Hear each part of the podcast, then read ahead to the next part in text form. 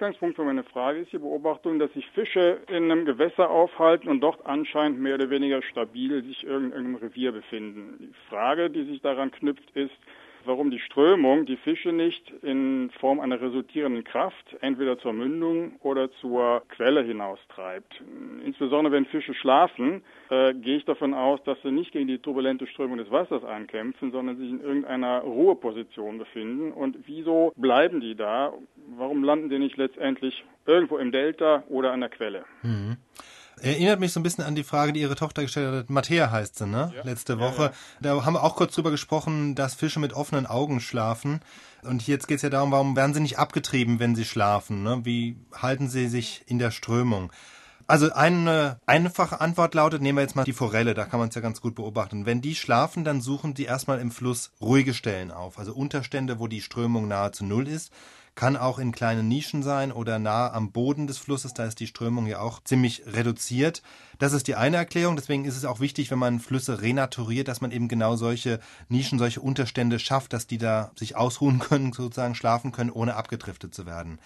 Jetzt gibt's aber noch einen anderen Mechanismus, auf den mich der Fischwissenschaftler Robert Arlinghaus vom Leibniz-Institut für Gewässerökologie aufmerksam gemacht hat. Und zwar gibt es einen Effekt, den man zumindest bei Zebrafischen festgestellt hat, dass die nämlich nicht nur nachts schlafen, sondern auch tagsüber kurze Schlafphasen haben, die aber immer nur so ein paar Sekunden gehen. Also die schlafen kurz und dann löst sich das wieder ab mit Phasen von relativ starker Aktivität. Und in diesem Sekundenschlaf, da werden sie auch nicht weit verdriftet. Und dann hat man festgestellt, dass zumindest beim Zebrafisch die Brustflossen auch im Schlaf aktiv sind. Das heißt, die liegen nicht lahm, sondern sind aktiv und zumindest aktiv genug, dass die Fische die Stellung halten können. Wie gesagt, das ist beim Zebrafisch zumindest einigermaßen gut erforscht bei den Forellen weniger, aber der Zebrafisch ist in der Wissenschaft sowas wie ein, ja, ein Modellorganismus, der wird häufig benutzt, um allgemeine Mechanismen bei Fischen zu erforschen. Insofern wird da vermutet, dass es bei der Forelle ähnlich ist. Beantwortet das Ihre Frage, Herr Schuh? Mm, ja, zum Teil.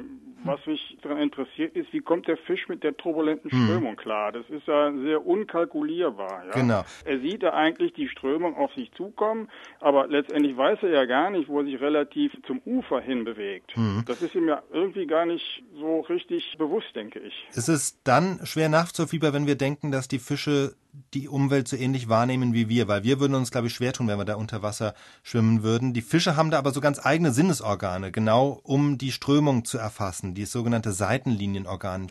Also mit dem können sie extrem gut Strömungen erfassen. Es besteht sozusagen aus einem ja, wie so eine Art Kanal an der Seite des Fischs, der so lang zieht. Und da haben sie sehr feine Sinnesorgane, mit denen sie wirklich feinste Unterschiede in den Strömungen erfassen können und daran orientieren sie sich auch.